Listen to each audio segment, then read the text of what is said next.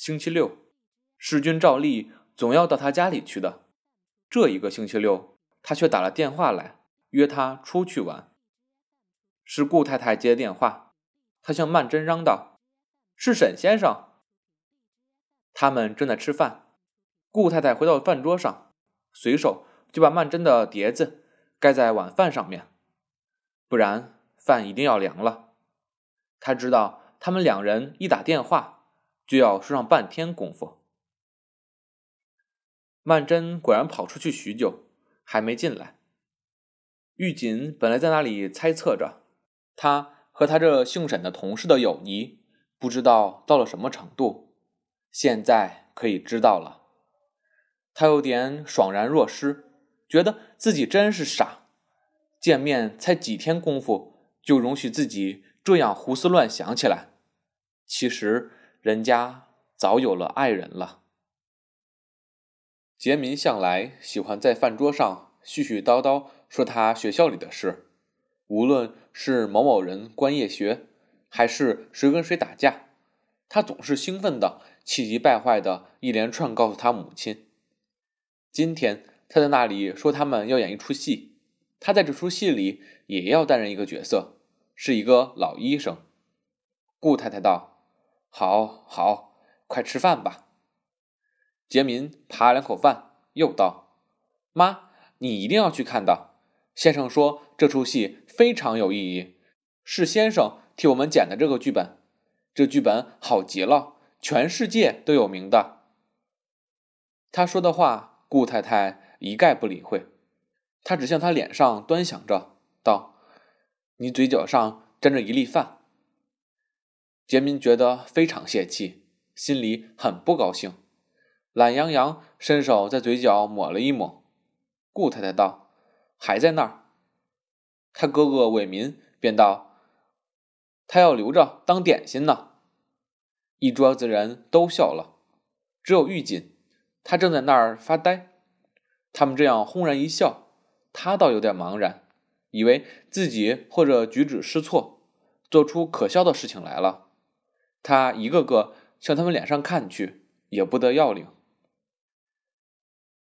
这一天下午，玉锦本来有点事情要接洽，他提早出去，晚饭也没有回来吃。同时，世君和曼桢也是在外面吃了晚饭，才一同回来。玉锦也才回来没有一会儿。世君和曼桢走过他房间门口，看见里面一片笑声。原来杰明在那里逼着玉锦给他看，怎样演那个医生的角色。玉锦教他怎样用听筒，怎样量血压。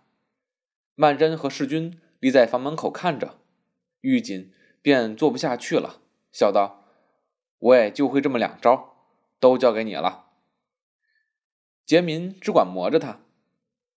孩子们向来是喜欢新鲜的。从前世君教他们骑脚踏车的时候，他们和世君非常亲近。现在有了玉锦，对他。就冷淡了许多。若在平常的时候，世君也许觉得不觉得，现在他却特别敏感起来，连孩子们对玉锦的爱戴，他也有些醋意。玉锦一个不防备，打了个哈欠。曼桢道：“杰民，我们上楼去吧，锦哥哥要睡觉了。”玉锦笑道：“不不，还早呢。”我是因为这两天睡得不大好，现在简直变成个乡下人了，给汽车、电车的声音吵得睡不着觉。曼桢道：“还有隔壁这只无线电，真讨厌，一天开到晚。”玉锦笑道：“我也是因为不习惯的缘故，我倒想找两本书来看看，睡不着，看看书就睡着了。”曼桢道：“我那儿有，杰民。”你上去拿，多拿两本。杰民抱了一大叠书走进来，全是他书架上的，内中还有两本是世君送他的。他一本本检视着，递给玉锦，笑道：“不知道你看过没有？”玉锦笑道：“都没看过。告诉你，我现在完全是个乡下人，一天到晚哪有功夫看书？”他站在电灯下。翻阅着。曼桢道：“哎呀，这灯泡不够亮，得换个大点的。”玉锦虽然极力阻拦着，曼桢还是上楼去拿灯泡去。世君这时候就有点坐不住了，要想走了，想想又有点不甘心，他信手捏起一本书来翻翻看看。杰民又在那里叽叽呱呱说那出戏，把情节告诉玉锦。曼桢拿了支灯泡来，笑道：“世君，你帮我抬一抬桌子。”玉锦抢着和世君两人把桌子抬了过来。放在电灯底下，曼桢很敏捷的爬到桌子上面。玉锦忙道：“让我来。”曼桢笑道：“不要紧的，我行。”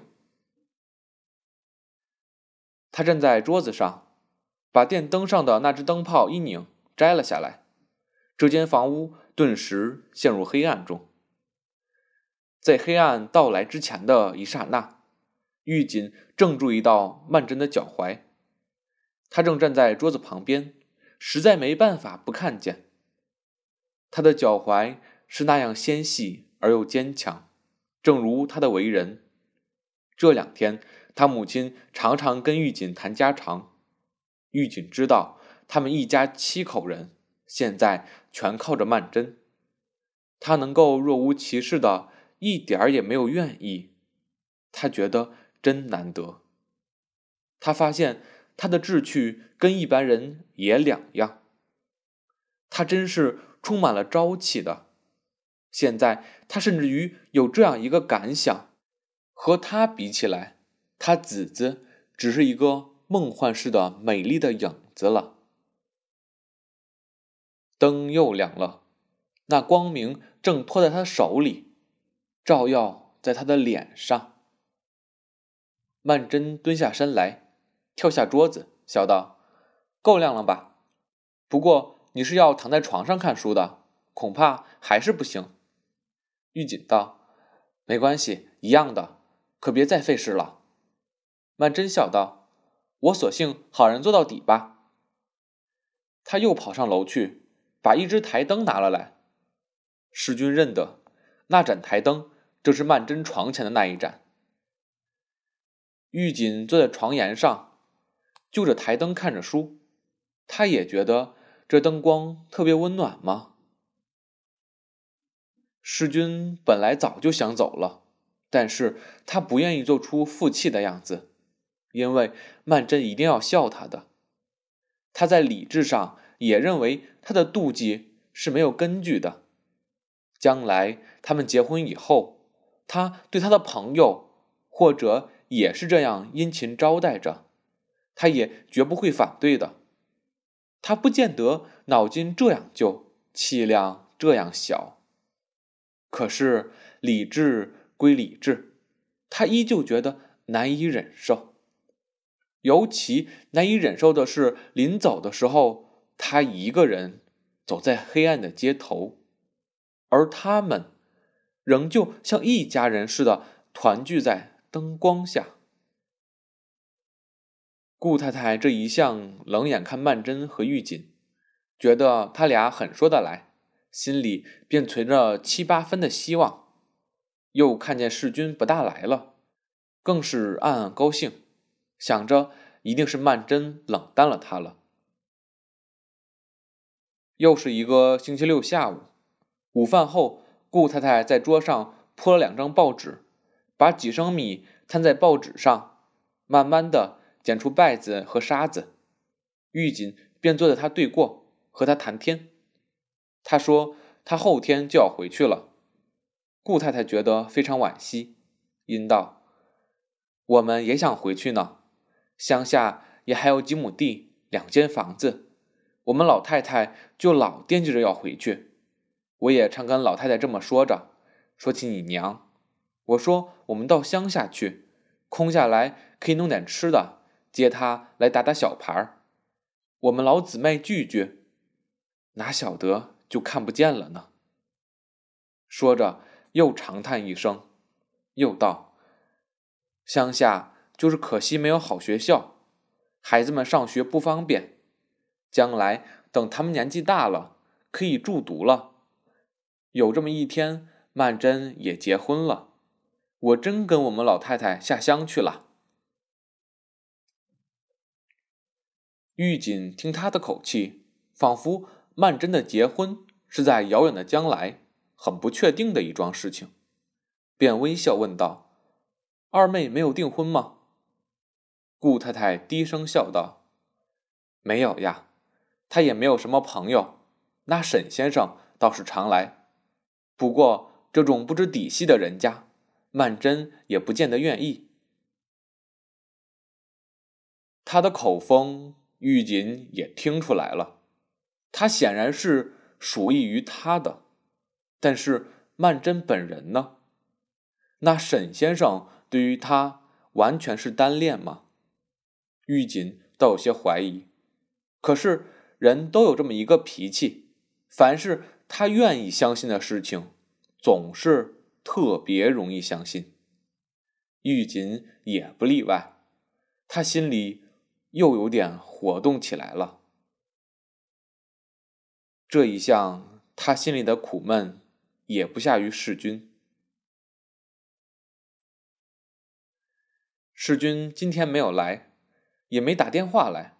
曼桢疑心他可能会是病了，不过也说不定是有什么事情，所以来晚了。他一直在自己房间里，伏在窗台上往下看着。看了半天，无情无绪的走到隔壁房间里来。他母亲见了，便笑道：“今天怎么不去看电影呀？锦哥哥后天就要走了，你请请他。”玉锦笑道：“我请，我请。我到上海来了这些天，电影还一趟还没看过呢。”曼桢笑道：“我记得你从前顶爱看电影的。”怎么现在好像不大有兴趣了？玉锦笑道：“看电影也是有瘾的，越看得多越要看。在内地因为没得看，憋两年也就戒掉了。”曼桢道：“有一张片子你可是不能不看，不过现在不知道还在那儿演吗？”他马上找报纸，找来找去。单缺那一张有电影广告的，他伏在桌上，把他母亲铺着简米的报纸掀起一角来看。顾太太便道：“我这儿都是旧报纸。”曼桢笑道：“喏，这不是今天的吗？”他把最底下的一张抽了出来。